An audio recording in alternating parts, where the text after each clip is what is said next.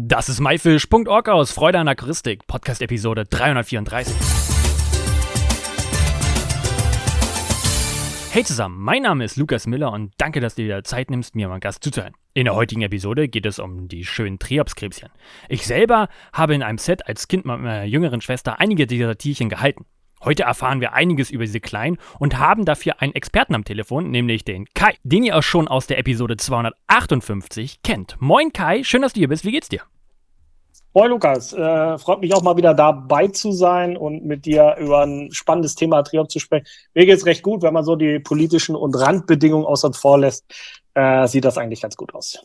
Na, das ist doch mal ganz schön zu hören. Wie ist so das Wetter bei dir? Angenehm warm oder ist es viel zu warm?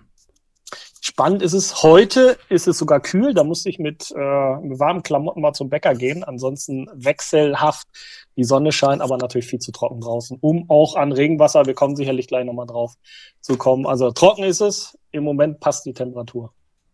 Oh, das ist ja auf jeden Fall sehr gut. Heute wollen wir ja spezieller über Triopse mehr erfahren. Äh, magst du uns vielleicht mal erzählen, was überhaupt Triopse sind? Äh, kann ich gern sagen. Triops, das ist äh, einerseits spannend, dass hier immer der Gattungsname verwendet werden. Eigentlich sind es Schildkrebse oder Rückenschaler, also haben einen Rückenschild als Schutz, äh, werden zu den Urzeitkrebsen gezählt. Uhrzeit jetzt nicht mit H, also dass man gucken kann, wie spät es ist, sondern weil sie halt äh, viele, viele Millionen Jahre alt sind. Einige sagen auch schon teils unverändert äh, vor den Dinosauriern sind Krebstiere, die, ich sage mal, bis zu knapp über 10 Zentimeter groß werden können, einige Arten. Äh, wie gesagt, äh, lebten schon bei den Dinosauriern, kommen in temporären Gewässern vor, wachsen sehr schnell und äh, sind Kiemenfußkrebse. Was heißt das? Das heißt, die haben keine Lunge oder Kiemen, sondern atmen in Anführungsstrichen äh, mit ihren Beinen, mit ihren Fächerbeinen. Okay, magst du das mal ausführen? Wie machen die das? Also Fächer mit dem Bein atmen? Das habe ich ja noch also, nie gehört. Genau, also äh, Kiemen kennt man ja von, von Fischen äh, und äh, bei den Kiemenfüßern ist es so, manche kennen auch die, die Feenkrebse, Salzwasser, Artemia, die gehören auch dazu. Das heißt, die haben sehr viele feine äh, ich sag mal, Fächerbeine, so kann man sich das vorstellen, mit denen sie sich fort, fortbewegen. Die Triops wühlen damit auch im Bodengrund und haben da darüber auch die Möglichkeit, ganz einfach Sauerstoff aufzunehmen, weil sie kommen in temporären Gewässern vor. Das heißt, ähm, dort, wo sich Frühjahr oder Sommer oder im Winter, das hängt dann von der Region ab, äh, durch den Regen kleine Wasseransammlungen bilden, also relativ wenig Wasser. Und wenn die Sonne stark scheint, erhitzen sich solche Gewässer auch stark. Und wenn sie dann viel Oberfläche haben, um Sauerstoff aufzunehmen, ist das halt sinnvoll. Beziehungsweise manchmal sieht man es auch, dass sie verkehrt rum an der Wasseroberfläche schwimmen draußen, um ganz einfach nah an der Wasseroberfläche Sauerstoff aufzunehmen, weil da die Sauerstoffkonzentration am größten ist. Sieht sehr spannend aus, wenn sie mit diesen vielen äh, Blattbeinpaaren durch die Gegend schwimmen. Du hast jetzt eben nochmal erzählt, dass die relativ alt werden und aber auch bis zu 10 cm Durchmesser. Ähm, werden denn alle sehr alt oder ähm, und alle so groß? Oder gibt es unterschiedliche nee, Arten? Ja, also es gibt unterschiedliche Arten, da haben wir uns gerade ein bisschen missverstanden oder ich schlecht erklärt. Also sie werden bis 10 cm lang, haben also Rückenschild und dann längeren Schwanz. Dahinter, äh, ich sag mal Durchmesser bis zu 3, maximal 4 Zentimeter alt werden. Sie sind uralt als Gattung. Das heißt von den Dinosauriern her. Ah. Alt selbst werden sie die meisten maximal drei Monate alt. Abhängig von der Temperatur und Art kann das sogar sein, dass sie nur vier oder sechs Wochen alt werden. Das heißt, vom Schlupf aus einem trockenen Ei, die Gewässer fallen trocken, die Eier sind dann trocken und überdauern, können da mehrere Jahre im Sand überdauern. Äh, bis zum erwachsenen Tier kann das äh, manche Arten sehr schnell gehen, ein bis zwei Wochen, äh, dass die Tiere geschlechtsreif sind. Und dann haben sie nach zwei Wochen manchmal schon vier, fünf Zentimeter erreicht. Das heißt, sie wachsen extrem schnell, um extrem schnell geschlechtsreif zu sein, Eier abzulegen, bevor, ich habe es vorhin erklärt, das temporäre Gewässer, der kleine Tümpel oder sogar die große Pfütze wieder austrocknen, müssen sie ihre Eier abgelegt haben ähm, um sich dann für die nächste Generation fortzupflanzen.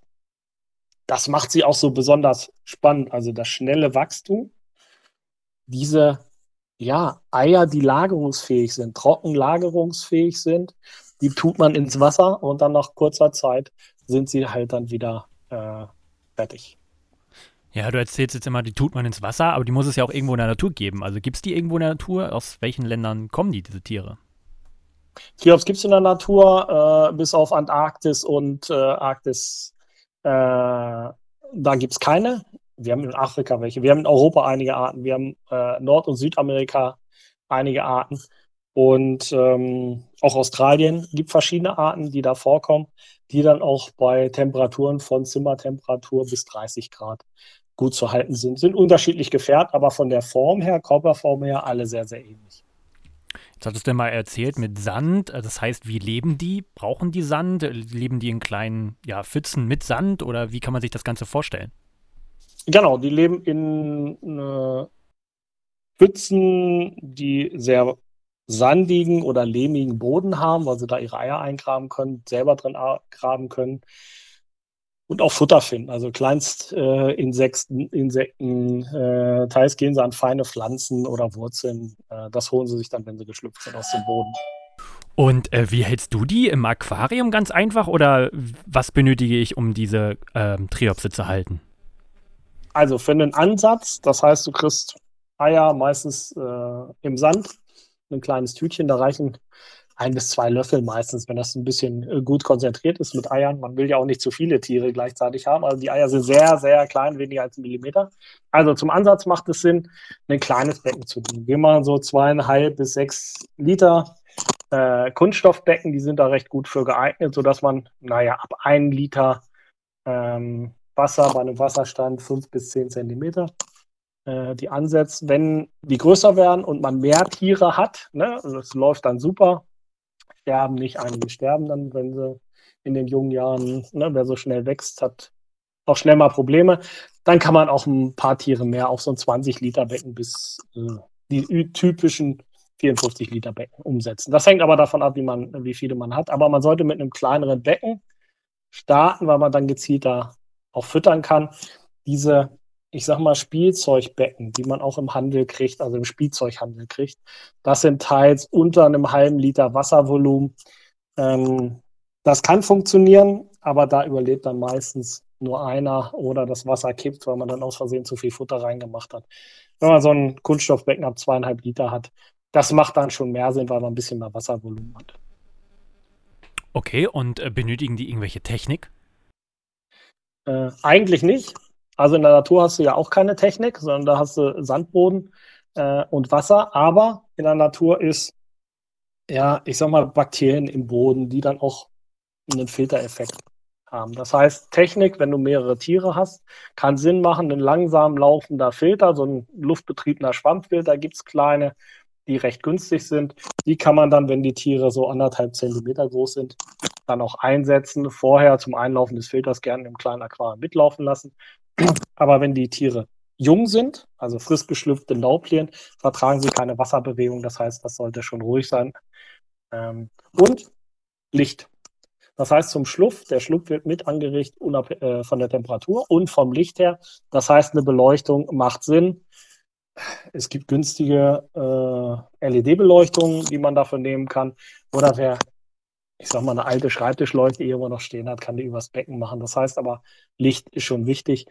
Äh, Fensterbank macht wenig Sinn, äh, die da ins Licht zu stellen, weil das Licht dann von der Seite kommt und die armen Krebschen die ganze Zeit gegen die Wand schwimmen, weil sie ne, Richtung Licht sich orientieren. Andererseits ist ähm, aufgrund des, der Sonne natürlich die Temperatur sehr schwanken. Also wenn du das jetzt im Sommer ins, Süd ins Südfenster stellst, fängt das Wasser dir an zu kochen. Also das ist dann unglücklich. Das heißt, irgendwo stehen, hell stehen, Beleuchtung dazu, macht schon Sinn. Du hast gerade gesagt, sie sind lichtorientiert, heißt, die brauchen ja. auch nachts ein Licht oder sind sie dann orientierungslos sonst? Also es empfiehlt sich, die ersten Tage zum Schlupf ruhig 24 Stunden zu beleuchten. Später, ich sag mal so zwölf Stunden. Äh, wer dann sagt, nee, ich will aber nachts das Licht ausmachen, man hat ja immer ein Restlicht, äh, Ähm, dann sollte man mindestens zwölf Stunden Beleuchtung drauf machen, um ausreichend Licht zu haben und Lichtdauer zu haben, um den Schlupf mit anzuregen. Weil die Tiere ja dort vorkommen, wo sie auch äh, abhängig von den Jahreszeiten schlüpfen. Wir haben eine einheimischen Art, die Triops cancreformis, Sommerschildkrebs, der so ab Mai auftaucht. Natürlich gibt es auch vorher Tage, die schon wärmer sind. Aber dann reicht die Lichtdauer, die Lichtzeit äh, über den Tag nicht aus, damit sie schlüpfen. Das heißt, das sollte man irgendwie so ein bisschen Okay, das heißt aber, wenn die Tiere größer sind, äh, bräuchte ich, kann ich das Licht ganz normal zwölf Stunden beleuchten lassen und nachts aushaben. Ja, genau. Das kannst du machen, das ist überhaupt kein Problem. Dann sind sie vielleicht nachts noch ein bisschen unterwegs. Restlicht hat man eh, dann brauchen sie kein Licht dann für die Orientierung. Das kannst du nachts machen, klar. Nochmal einen Schritt zurück zur aquaren Einrichtung. Äh, kann ich das irgendwie individuell gestalten mit ein paar Pflanzen, ein paar Höhlen oder benötigen die das gar nicht? Also benötigen tun sie es nicht. Das heißt feiner Sandboden. Wir machen immer rein, ich sage mal, einen halben bis einen Zentimeter Sand wo sie dann drin rumwühlen und ihre Eier drin ablegen. Kann natürlich auch ein bisschen mehr sein. Dann ist aber, ich sag mal, die Eikonzentration nicht so hoch. Äh, feine Pflanzen wie Wasserpest, Hornkraut, aber auch Schwimmpflanzen wie äh, Wasserlinsen kennt man und so ähnliche, kann man gerne nehmen. Die Triops fressen auch daran. Fressen nicht unbedingt auf, das hängt von der Menge ab und fängt von der Art ab. Die fressen daran. Äh, das heißt, es ist auch ein zusätzliches Futter. Pflanzen, die man eingräbt in den Bodengrund, halten meistens nicht, weil die Triops, wenn man sie hat und sie größer sind, den ganzen Tag über am Buddeln sind. Das heißt, die graben dir die Pflanzen auch wieder aus. Und äh, dann kommen wir zum anderen Thema Einrichtung. Ja, was ist mit Wurzeln oder Steinen? Ja, kann man verwenden. Klar, wie bei der Aquaristik auch, wenn sie keine Schadstoffe ans Wasser abgeben. Aber immer darauf achten, die buddeln stark. Und die buddeln auch gerne da, wo sie was einbuddeln können. Also unter einem Stein, unter einer Wurzel. Ähm, die stellt man dann so auf, dass sie wirklich auf dem Boden stehen, Sand drumherum, dass nicht der arme Triops dann von so einem Stein oder von einer Wurzel erschlagen wird. Oder auch in irgendwelchen Löchern feststeckt. Also solche Hindernisparcours oder Höhlen, wie man sie teils auch für Garnelen vielleicht macht oder kleine Krebse, Zwergkrebse, würde ich hier nicht nehmen. Die gibt es in der Natur bei den Trios eigentlich nicht, solche Höhlen. Und äh, rückwärts schwimmen können sie nicht. Das heißt, da schwimmen sie vorwärts rein und bleiben halt drin und sterben. Deswegen also keine Höhlen, gerne runde Steine oder so mit reinlegen, aber wenn man kleine Becken hat, dann zusätzlich noch Steine reinlegen, die dann Wasser wegnehmen, äh, Wasser verdrängen. Macht dann wenig Sinn, aber man kann sich so ein bisschen ein. Okay, und jetzt habe ich das Aquarium, jetzt habe ich da die ersten Eier reingetan, die sind geschlüpft. Ähm, und kann ich die denn selber vermehren? Machen die das von selber? Wie, wie sehe ich das? Du kannst sie vermehren. Also Triops vermehren sich auch. Die meisten Arten reicht auch ein Tier, das heißt in Anführungsstrichen ein Weibchen, das dann Eier legt, braucht kein Männchen dafür. Bei einigen wenigen Arten hat man beide Geschlechter und da braucht man auch beide Geschlechter. Und im Grunde genommen, wenn man es geschafft hat, dass sie erwachsen werden, dann legen sie auch Eier. Ähm, dann später Zysten genannt. Das heißt, sie legen Eier in den Sand ab. Die Eier fangen an, darin sich zu entwickeln, also die ersten Zellteilungen sind und dann hört die Entwicklung in der Regel auf und man kann dann den Bodengrund mit den Eiern trocknen. Und wenn man den trocken hält, nach ungefähr 14 Tagen, wenn der richtig durchgetrocknet ist, dann kann man sagen, okay, man startet neu und nimmt dann einige Eier und fängt dann damit neu an. Oder wenn man dann sagt, okay, nee, dieses Jahr habe ich keine Lust, kann man das dann nächstes Jahr oder übernächstes Jahr machen. Hauptsache ist, man lagert äh, diese Zysten dann genannt, wo schon ein bisschen weiterentwickelt, ganz einfach der Eiklumpen da drin ist, ähm, kann man dann auch später ansetzen. Zur Lagerung äh, man kann sie sogar dann ins, in Gefrierschand tun bei minus 18 Grad. Und äh, da halten die Eier noch länger. Und äh, ja, so, so geht die Familie. Und was heißt noch länger halten? Also äh, kann ich die jetzt ein, zwei Jahre aufbewahren oder kann ich die zehn Jahre aufbewahren? Je älter die Zysten, umso schlechter ist die Schlupfrate. Aber ah. was du sagtest, ne, kann ich die zehn Jahre aufbewahren? Ja, es gibt nach zehn Jahren, wenn die trocken gelagert sind, immer noch Zysten, aus denen dann Laubien schlüpfen und äh, du Triebzüchten Das kommt in der Natur auch vor. äh, in Gegenden, wo es sehr selten regnet. Da kann es sein, dass sich äh, Zysten so lange im Boden halten und wenn dann ne, nach zehn Jahren es mal wieder regnet, dass auf einmal so ein temporäres Gewässer dann voller Triops ist. Das gibt's.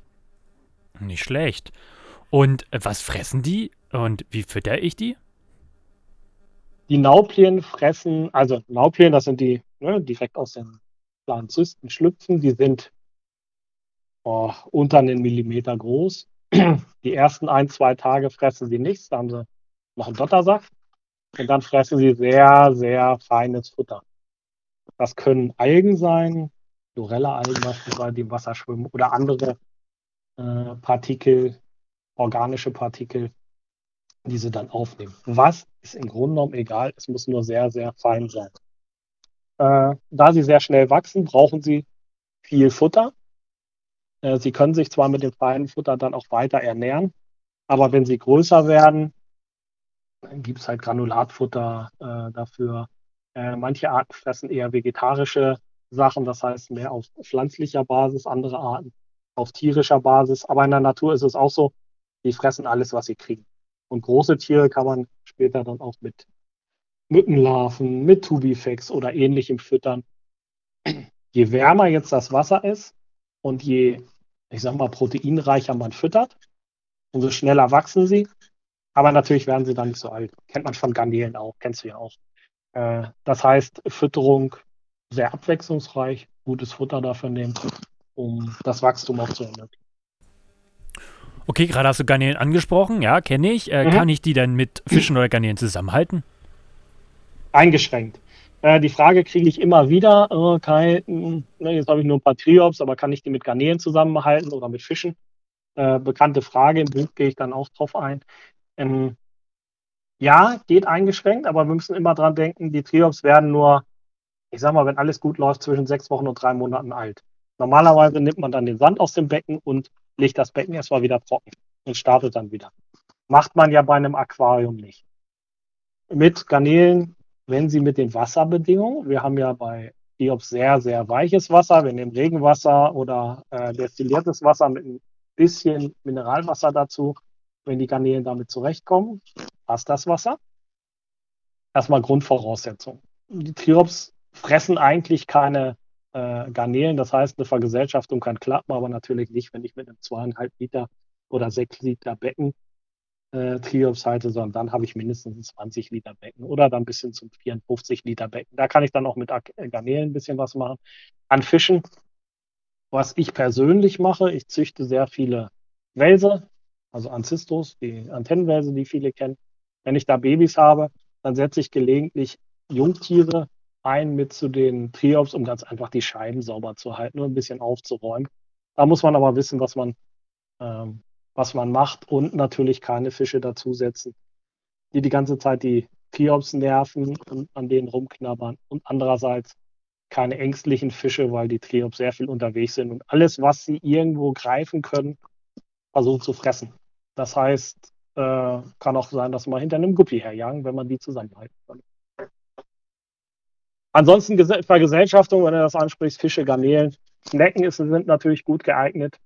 Äh, also wirklich diese einfachen. Ne? Posthornschnecke, Blasenschnecke, da die so ein bisschen Futterreste fressen. Ne? Ich habe ja gesagt, man futtert relativ viel, die fressen dann die Futterreste. Und äh, so ist eine Kombination eigentlich relativ gut. So, ja, wie ich ja jetzt gelernt habe, heißen sie ja jetzt Schildkrebs oder gehören zu den Schildkrebsen. War, ist es denn überhaupt schwer, die zu halten? Mhm. Eigentlich ist die Haltung nicht schwierig, aber es gehört komischerweise ein bisschen Glück dazu, weil auch wenn man sich, ich sag mal, an die Anleitung hält, nimm sehr weiches Wasser, mach die richtige Temperatur, mach Licht drüber, dann hat das Wetter, man soll es nicht glauben, und äh, Klima, ne, jetzt mal in Anführungsstrichen, einen Einfluss. Das heißt, das ist wahrscheinlich Luftdruck mit und jahreszeitliche bedingter Einfluss. Bei manchen Arten klappt es sehr gut im Sommer, manche Arten klappen besser im Winter. Muss man ganz einfach probieren. Es gibt Berichte, dass Läuser, oh, kommt ein Gewitter auf und ein Gewitter und auf einmal sterben alle Triops. Also es liegt nicht nur bei den Eiern oder bei den Triops daran, wie gut pflege ich die, wie gut sind die Eier, die ich vielleicht von irgendjemandem kriege, entweder kaufe oder von einem Bekannten ganz einfach kriege, sondern auch diese ganzen Umweltbedingungen spielen damit rein. Wir wissen noch nicht alles und manchmal ist es ganz einfach Glück. Und bei dem einen klappt die eine Art, der andere macht genau das Gleiche. Ähm, da klappt es nicht. Also ein bisschen Spaß und Glück gehört dazu. Und wer mit einer Art viel Glück hatte, soll sich freuen, mit der weitermachen und dann kann man immer andere mal probieren. Und ich habe ja gesagt, wir nehmen die Eier, packen die ins Wasser, um sie anzusetzen und hoffen, dass die Nauplien dann innerhalb von ja, ein bis zwei Tagen schlüpfen meistens die ersten. Das kann aber auch bis 14 Tage dauern, äh, bis die kleinen Nauplien schlüpfen. Wenn mal so ein Ansatz gar nicht klappt, es passiert nichts. Nicht frustriert sein, vorsichtig das Wasser abgießen, damit man die Eier nicht mit abgießt, nochmal durchtrocknen lassen und dann einfach zwei Wochen später nochmal probieren. Warum? In der Natur haben wir genau die gleiche Situation. Es gibt Pfützen, äh, die bei einem kräftigen Regen einfach nur ein, zwei Tage mal Wasser haben. Das reicht natürlich nicht für die komplette Entwicklung der Triops, ähm, weil sie dann nicht erwachsen werden können, Eier legen können. Das heißt, es gibt immer sehr viele Zysten auch, die nicht gleich schlüpfen. Die brauchen mehrere Trockenphasen. Und so ist das natürlich bei den äh, Zysten, die man selber generiert oder auch kauft. Genauso, das heißt, es muss nicht beim ersten Mal klappen, probiert es zwei, dreimal. Es werden dann immer noch mal welche schlüpfen, wenn ihr genug Zysten gekriegt habt. Macht es auch mit spannend halt, ne? So ein bisschen Roulette spielen, in Anführungsstrichen. Okay, ja, interessant. Wenn ich jetzt mir jetzt Triops-Eier anschaffen möchte, wo bekomme mhm. ich die? Kann ich die ganz normal in der Verkaufsanlage im Zoofachgeschäft kaufen oder sind die da irgendwo? Ähm, wo kriege ich sowas her? Also es gibt verschiedene Möglichkeiten. Einerseits natürlich äh, rumgucken. Äh, wir haben eine Facebook-Gruppe über Triops und Urzeitkrebse, da mal fragen. Von privat gibt es immer welche, kann man ja relativ einfach verschicken. Ähm, es gibt natürlich im Fachhandel welche. Also wir beliefern beispielsweise auch Fachhändler. Das gibt sie online, äh, kriegst du auch. Ähm, da würde ich, wer sich wirklich für die Tiere interessiert, auch auf den Fachhandel oder Online-Fachhandel zurückgreifen. In diesen Spielzeugsets ähm, sind halt keine drin oder wenige drin. Da kann man natürlich auch welche kriegen. Äh, aber wie gesagt, man kann sie mal einfach verschicken, weil es ja Eier sind, trockene Eier sind im Sand. Das heißt, die werden auch einfach per Brief verschickt oder ihr geht in Fachhandel und fragt da einfach nach. Aber ihr könnt keine lebenden Triops kaufen. Weil erstens leben sie ja nicht lange. Das heißt, für den Fachhandel wird es keinen Sinn machen, sich welche hinzusetzen und sie dann zu verkaufen. Andererseits vertragen sie auch starke Wasserveränderungen, Umzüge. Ne, hat man ja automatisch auch eine Wetterveränderung. Das vertragen sie nicht so gut. Ähm, das heißt, man startet immer selbst mit Eiern, Zysten, um es genauer zu sagen. Jetzt hattest du es eben schon mal so ein bisschen erwähnt. Da hast du gesagt, das wird auch in meinem Buch erwähnt. Jetzt will ich dazu ja. aber natürlich noch mehr wissen. Das heißt, du hast ein Buch oder erscheint gerade ein neues Buch?